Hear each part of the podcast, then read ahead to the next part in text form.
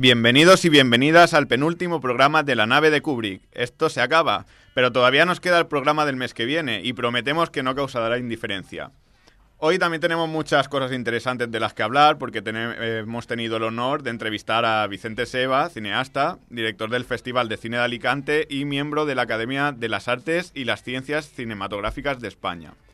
Además, compartiremos nuestras opiniones sobre la película Estrella de Terror en cartelera Un lugar tranquilo, dirigida por John Krasinski y con un guion de Scott Beck y Brian Woods. Y no nos queremos marchar sin llevar a nuestra mesa cuadrada la última cinta de Spielberg, Ready Player One, una obra cargada de, referencias de los años 80 y 90, especialmente atractiva para cinéfilos y gamers. Soy Cristian Giner, como siempre acompañado de los buenos de Sergio Murillo y Kevin Carrió, a los mandos Itziar Martínez. ¡Despegamos!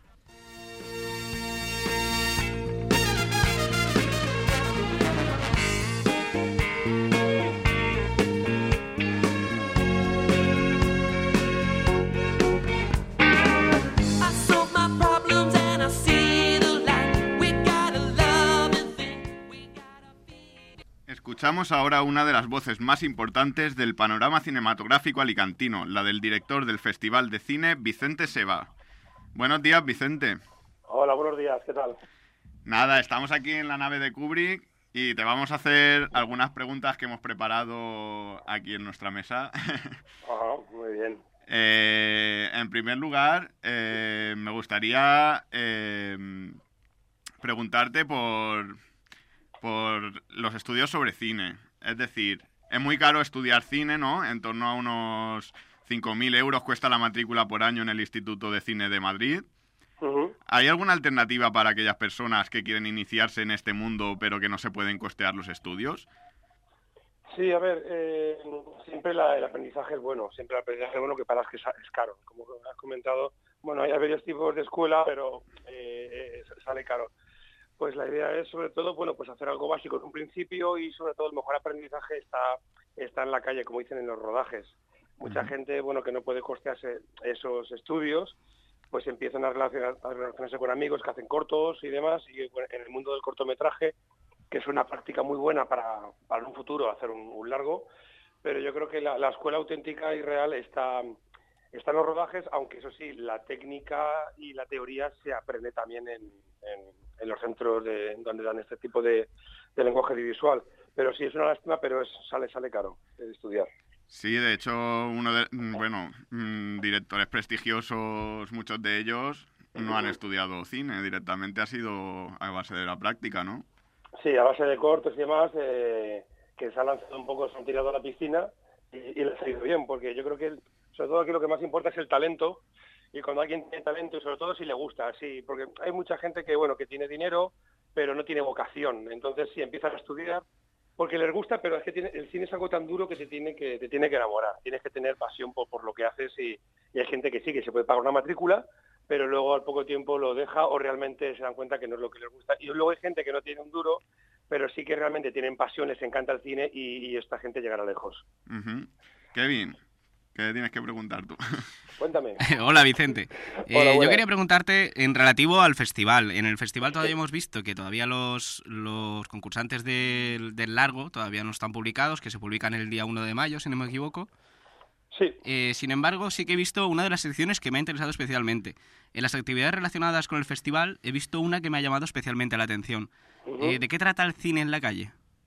El cine en la calle es una sección que donde queremos eh, bueno, sacar el, cine al público, hacerlo lo más popular posible, que es nuestro objetivo siempre hacerlo popular y que sea un festival que llegue a todos. Entonces vamos a proyectar en, seis plazas repartidas por la ciudad de Alicante, que en breve vamos a, confirmarlas eh, para sacarlo a la calle como comentaba y luego también vamos a colocar una pantalla de cine en, frente del Hotel Meliá en el puerto de Alicante Pondremos una pantalla ahí y luego en, diferentes plazas de la ciudad pues proyectamos películas tanto de animación como de ficción para todos los públicos y también algún circuito de, cortometrajes al aire libre. Está muy bien, es una iniciativa muy buena. Es como lo que veíamos en los pueblos del típico cine de verano, ¿no? Que es, cine en la calle. Mm. Muy bien, muy bien. Es un poco la idea, sí. Hola Vicente, soy Sergio, el tercer miembro, que no, nos han presentado, he salido aquí de la nada. Muy bien. ¿Sois más o sois solo No, ya, ya está. Ah, Nosotros y, la técnico de sonido, que creo que no tiene ninguna pregunta. Vale, vale. Tiene alguna sin problema. Sí. Te quería preguntar porque en esta edición del Festival de Cine de Alicante contáis con la sección de cine social, la de LGTB en corto, el premio Lucentum, el premio de honor y la presidencia del jurado están representados por mujeres. Sin embargo, de los cortos nacionales de la sección oficial, solamente dos están dirigidos por una mujer. ¿A qué crees que puede deberse esto? ¿Llegan menos cortometrajes de mujeres? Bueno, este año han llegado bastantes cortometrajes de, mujeres. Sí que te digo que el comité de selección lo ha tenido muy difícil porque porque llegan cortometrajes de, muy alto de muy alta calidad, muy alto nivel y sí que se nota que nos alegra mucho que, haya mucho más, más presencia de, mujeres dirigiendo, dirigiendo cortos. No hemos podido seleccionar todos los que nos hubieran gustado, es una pena, pero bueno, bueno que el año pasado seleccionamos, eh, creo que fueron 12 cortos o 14 cortos españoles, y este año hemos seleccionado 28. Es decir, como el Festival de Alicante puntúa para los premios Goya, hemos también querido darle una presencia importante al, al cortometraje español, para que darle más oportunidad a los, a los jóvenes, sobre todo bueno, a los directores de cortos. Pero sí, comentarte que cada vez hay más directoras, cosa que nos alegra mucho. Y, bueno, hemos podido seleccionar dos, pero le hemos dado más presencia también, bueno, aparte, como comentabas, tanto el jurado, la presidenta del jurado es Amparo Climen, que es una mujer, las homenajeadas confirmadas eh, también son mujeres, eh, María Ripor y Blanca Portillo, pero sí, eh, llegamos de trabajos. Lo que sí que estamos haciendo ahora, preparando un ciclo de cine del Mediterráneo, donde también van a haber películas de, producción mediterránea dirigidas por, mujeres. Luego también comentarte, en la sección de cortometrajes, seleccionados en la sección oficial, hay bastante presencia alicantina. Tenemos directores como David Valero, que presentará Scratch, eh, luego Javier Gómez, producido por, bueno, es el director que presenta Escalero, que está producido por Adán Aliaga. Luego tenemos Álvaro García, que presenta Irreversible, Gregorio Sebastián va a presentar Minotauro, Fele Pastor, Oscuro y El Viaje de Alberto Evangelio. Estos directores son todos alicantinos. En un total de, yo creo que tres y tres, seis, cortometrajes alicantinos compiten en sección oficial. Eso es una buena noticia también. Vicente, mm, no me gustaría terminar la entrevista sin hacer una pregunta un tanto general, pero ¿por qué cree que todavía existe cierto rechazo hacia el cine español? Bueno, yo creo que eso es ignorancia, pura y dura. Si yo cuando a estas alturas del partido alguien me dice, a mí es que el cine español yo la verdad es que deja mucho que desear. Yo creo que rechazo no tendría que haber ninguno. Es yo creo que lo hemos demostrado, bueno, lo han demostrado los directores, eh, no sé, es que desde Amenábar, eh, Bayona, eh, Almodóvar, eh, tenemos una cantera Freser, tenemos una cantera muy buena española y hay un producto muy bueno español. Yo creo que la España de la pandereta y, de, que vienen las suecas ya se acabó y creo que España hace un cine, pero bueno, en todos los géneros, tanto en comedia, en drama, thriller, es un, es un cine que cada vez se exporta mucho más. Eh, la última película de, de eh, Pablo, el de A Contratiempo, eh, arrasó en, en, Japón también. yo creo que el cine español está, es de muy buena calidad. Entonces yo creo que, que diga alguien que el cine español no me gusta es porque tiene que ver un poco más de cine, o bastante más cine. Yo creo que es ignorancia pura y dura que alguien diga eso a estas alturas. Sí, también algo de prejuicio, ¿no? Sí, pero es una tontería, es que esto ya eso ya pasó, es decir, eso sé que, en la época, no sé, que a esta altura yo creo cuando digo ese comentario digo, tío, eh, tienes la palabra ignorante en la frente. hay que ver películas, si el cine español tiene calidad. Y si no lo ven es porque no, no lo conocen. Yo creo que es un poco ya, es ignorancia a la altura decir eso. Estoy muy de acuerdo. Bueno, Vicente, y una cosita, además del reconocimiento, ¿qué ha supuesto para ti la incorporación a la academia? Bueno, pues mm, sobre todo por eh, las producciones valencianas. Es decir, mi incorporación a la academia es muy sencilla. Es decir, eh, cada vez que una película española se presenta en la primera fase, que es las nominaciones, claro, ahí los miembros de la academia, los catalanes van a, van a ir a por una peli catalana, los gallegos a por la gallega, eh, los vascos. Entonces, hay que hacer piña y por eso miembros de la academia, sobre todo valencianos, me, comentaron que entrara, y yo encantado de entrar. yo he ido a los Goya otros años, pero ahora mejor, soy académico, sobre todo es para apoyar el cine valenciano, eh, cine alicantino, ilicitano, es decir, cuando una producción de Valencia entre en la academia, pues tenemos que hacer piña a todos los académicos valencianos para apoyar esa película para que primero consiga nominaciones, que es la primera fase. Y una vez que le demos nominaciones, pues darle, darle, votar todos a por ella para que, para que las producciones valencianas eh, pues tengan, tengan, tengan voto y tengan premios y, y que no se lo lleven siempre los vascos, los gallegos o los catalanes, que nos toca un poco también a nosotros. Está así como un poco sectorizado, ¿no? Sí, bueno, es que mm, cuando yo, ahora que estoy en la academia, pues lo ves un poco, lo ves un poco más claro. Es, decir, es muy importante, es el 100% de la academia, qué tanto porcentaje hay académicos catalanes, qué porcentaje hay gallegos, qué, qué, porcentaje hay vascos. También, oye, cada uno tiene su criterio, no, no todos los catalanes votan a la catalana pero hacen piña, eso sí, hacen cuando llega una producción catalana hacen piña, entonces los valencianos tenemos que hacer piña también y defender las producciones valencianas. Bueno, Vicente, para cerrar, te quiero preguntar ya una pregunta más personal. Mm, ¿Qué me puedes contar de Hablando con la pared? Me encantaría una explicación de ese loco final. Bueno, espérate que no lo entiendo yo tampoco. bueno, pues fue una locura que hice cuando era joven. Joven ya alocado, ¿no? Todos hemos Madre mía, sí, sí, sí, sí, la verdad es que es mi primer corto y la verdad es que muy divertido, la verdad, la verdad. Tengo buenos recuerdos, sí. Sí, no, a mí me encantó personalmente. El final me pareció una, una locura, una hora de 20. Total, total, eh, Personalmente, mi favorito es sin duda carne tierna. O sea, no, no, me esperaba para nada ese carnicero tan, mm, tan mm, bobo, por decirlo así, y que después fuera un final tan loco. Uh, ¿Has visto Oficio? Sí, lo, lo vi justamente ah. anoche. También me ah, gustó. Vale, vale. me alegro. Esas clases de alemán. sí, alemán, alemán express. Sí. Muy bien. Bueno, Vicente, pues nada, eh, ha sido un placer recibirle. Muchas gracias por dedicarnos su tiempo y, y, hasta pronto. Esperamos poder volver a entrevistarle. Vale, lo que, lo que necesitéis, sin ningún problema. Muy bien, hasta luego. Muchas gracias, hasta luego, gracias.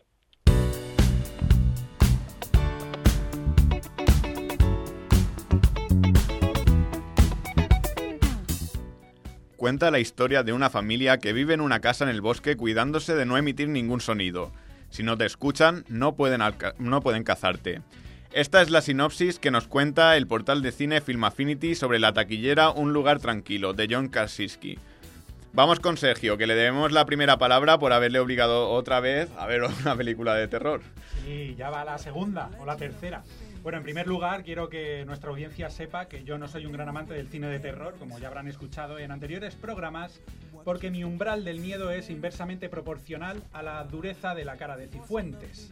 Por ello, lo que yo diga deberán tenerlo en cuenta lo justito.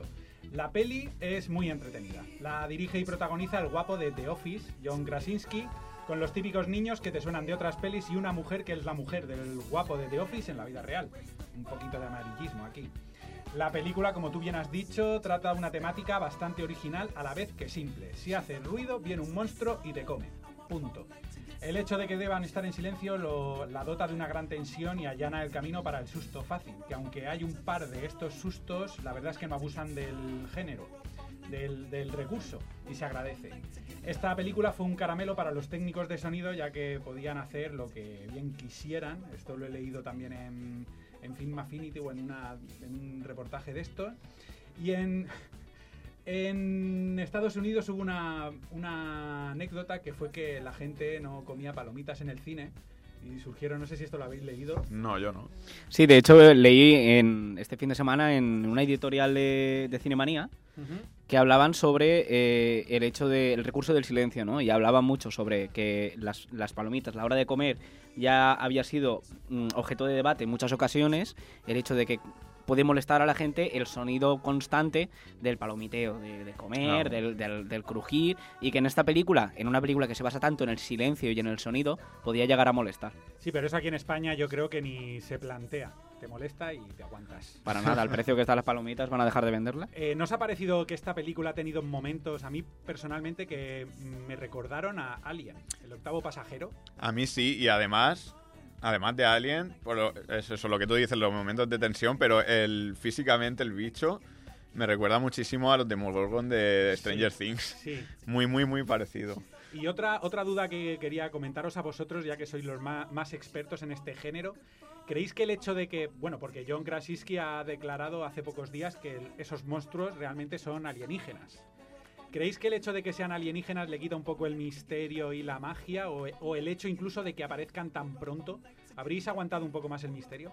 No, para mí el ritmo de la película es bastante bueno. Al principio un momento de tensión, no sabes muy bien qué pasa, notas que no pueden hacer ruido por algo en concreto y el, momento, el momento clave, la primera vez que, se aparece el, el, alienígena dicho, pues es bastante chocante. Sin embargo, sí que hay algo que no veo claro en la película, es la razón por la... Primero, nos explica la razón de por qué están ahí.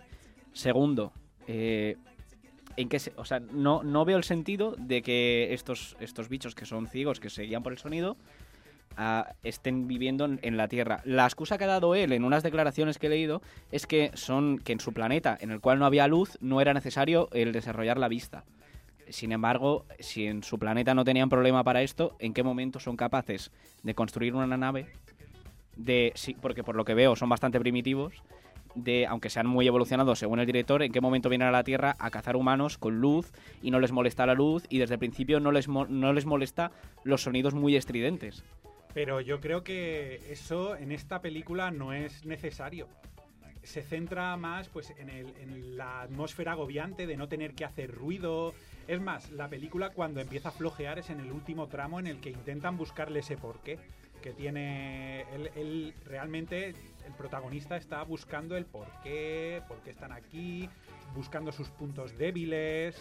Yo creo que no es necesario saber el porqué. La película se puede a mí, A mí volviendo al tema de, la trama que preguntabas antes, eh, yo creo que alargaron demasiado el inicio y que el final se les quedó demasiado atropellado.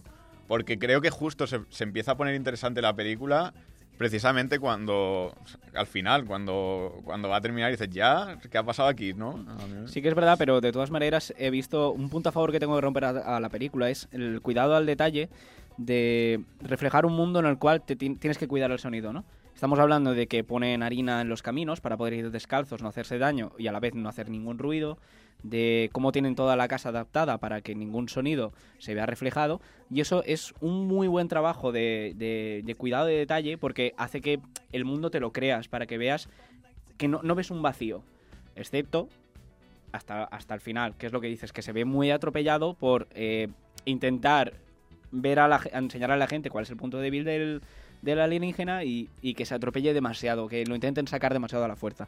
Vale, chicos, entonces, ¿qué puntuación le daríais a esta película? ¿Del 1 al 5? Venga, del 1 al 5. esta vez sí. Un 4 y medio. ¡Hala! Pues yo le daba un 3. Sí, yo creo que también un 3 o por ahí. Como decís, el final es muy atropellado. Creo que no hacía falta. Yo soy feliz con esto de la tensión, sin saber por qué. El, hecho de que pase y de, que, y de meterme ahí, sí que es verdad, tiene momentos muy buenos la película tiene momentos muy, muy buenos que me han gustado. Bien, pues eso es todo. Sin más dilación, nos sentamos en nuestra mesa cuadrada para hablar sobre una película cuanto menos friki.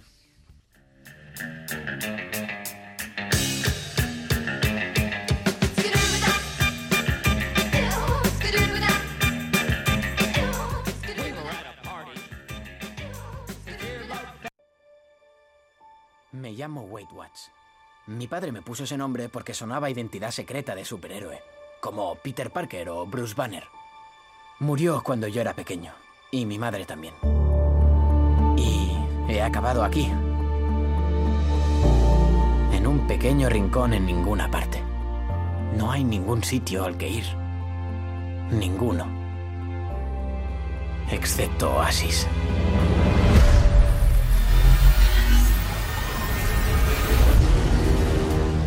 Un universo virtual completo. Última película de Spielberg basada en la novela de Ernest Klein. Año 2045. Wade Wash es un adolescente al que le gusta evadirse del cada vez más sombrío mundo real a través de una popular utopía virtual a escala global llamada Oasis. Y tiro una vez más de Film Affinity. Bueno chicos, vosotros que habéis leído también la novela, ¿qué me podéis contar sobre esta adaptación de Spielberg? Sergio, Kevin. Bueno, yo soy de los que se leyó el libro hace ya unos tres o cuatro años y ya venía con la etiquetita de esta película va a ser la siguiente dirigida por Spielberg. Y creo que lo que ha pasado un poco con esta peli es que todo el, han creado eso, una, una expectativa. Todo el mundo llevaba muchísimo tiempo esperándola. El libro se convirtió en poquísimo tiempo en un elemento de culto para la comunidad freak y anunciaron, ya te digo, a bombo y platillo el, hecho de que iba a estar eh, dirigida por Steven Spielberg.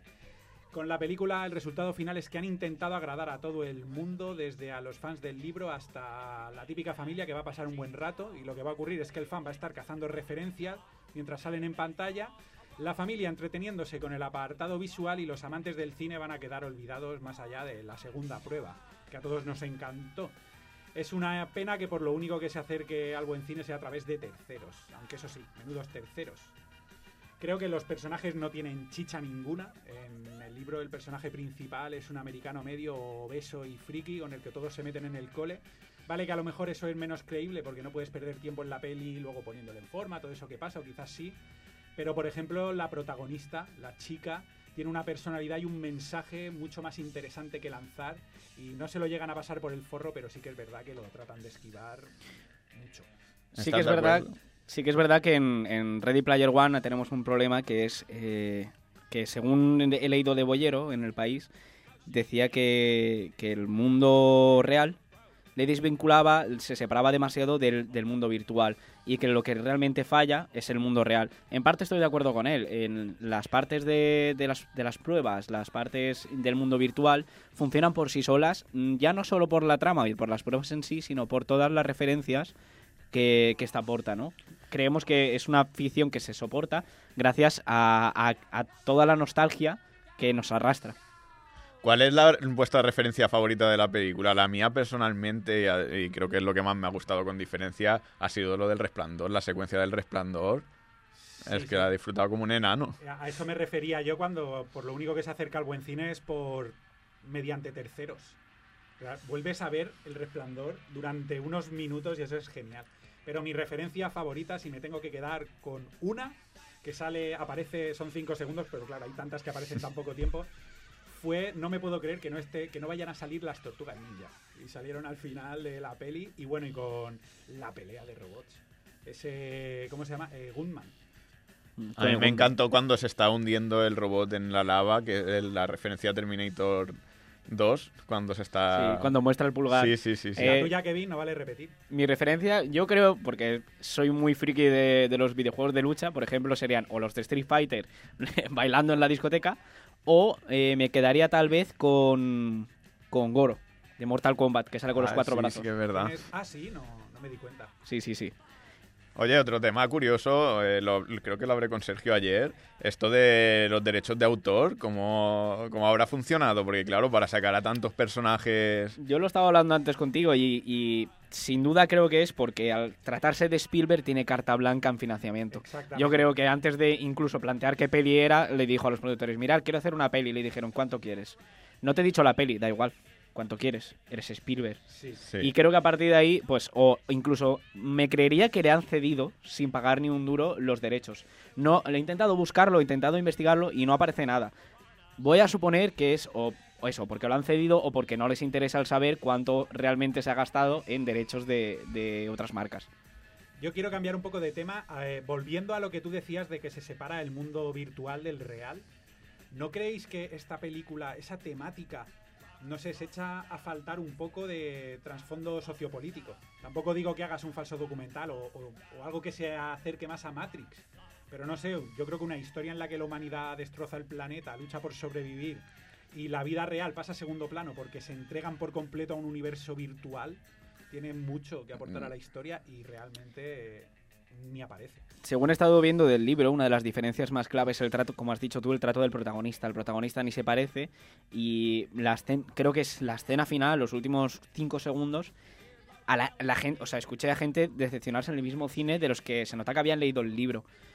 Tal vez el trato de los personajes, tú Sergio, que, que te gusta muchísimo el libro, habrás visto que no ni lo representa ni se porta bien con ellos y la historia la desmonta de tal manera que solo es como un show freak de personajes pop y que la gente disfrute solo viendo eso. Que es en mi caso lo que me ha pasado, que a mí simplemente me estaba toda la película sin fijarme realmente, la tuve que ver por segunda vez para fijarme la trama, solo fijándome en plan, mira es tal, mira es tal, eh, mira por ahí está no sé quién de esa manera, tal vez la peli se te lleva de otra manera porque te centras en esos personajes. Sí, sí, lo que tú dices está de los personajes principales están alejadísimos de lo del libro, de los que aparecen en el libro y por no hablar del antagonista. El malo han intentado que sea un malo que juega entre antagonista y desahogo cómico, que va acompañado a su vez por otro que está entre desahogo cómico y antagonista, que es así más es graciosete, de cara me sale mal, me caigo. Y yo qué sé, es que no funciona para nada. El villano no funciona, no se soporta ni por sí mismo, o sea, no, no tiene mucho sentido ninguna de las acciones que hace. Sobre todo una de las acciones finales que intenta representar algo que en ningún momento ha sido, en ningún momento tan enseñado. Bueno, cosas buenas, que estamos aquí despotricando un poco. ¿Qué os ha parecido? Las referencias me encantan, el despliegue audiovisual es brutal, los efectos son geniales. Eh, una de las cosas que más destaco es que el, creador de Street Fighter eh, comentó que le, había, le encantó el ver a, Bianca y a, y a Chun-Li bailando en la discoteca que nunca se los había imaginado así, solo se los había imaginado pegándose tortas. Ryu en la primera escena de la carrera, también sale que va a pilotar un coche. Mm. Sí. A mí una de las cosas que me han gustado muchísimo es la banda sonora. Una selección de hits ochenteros que la verdad es que creo que acompañan muy bien a la película. Bueno, pues entonces, ¿qué puntuación le pondríamos, chicos? Sobre 5 le voy a poner un 3 y porque sale Goro de Mortal, Mortal Kombat. Yo coincido contigo, le pongo un 3. Yo, mira, mm, para ser de Spielberg creo que me he decepcionado un poco. La verdad, esperaba algo mejor. Así que vamos a ponerle un 3. Venga, vamos a ser generosillos. Bueno, pues nada, chicos. Estaríamos todo el día aquí hablando en el estudio sobre cine, pero el tiempo pasa volando. Así que ya se nos ha agotado. Eh, volveremos el mes que viene, ¿no? Sin duda, más desmadrados, con el especial de fin de curso que os tenemos varias sorpresitas preparadas. Y nada, eh, no os lo perdáis. Nos vemos.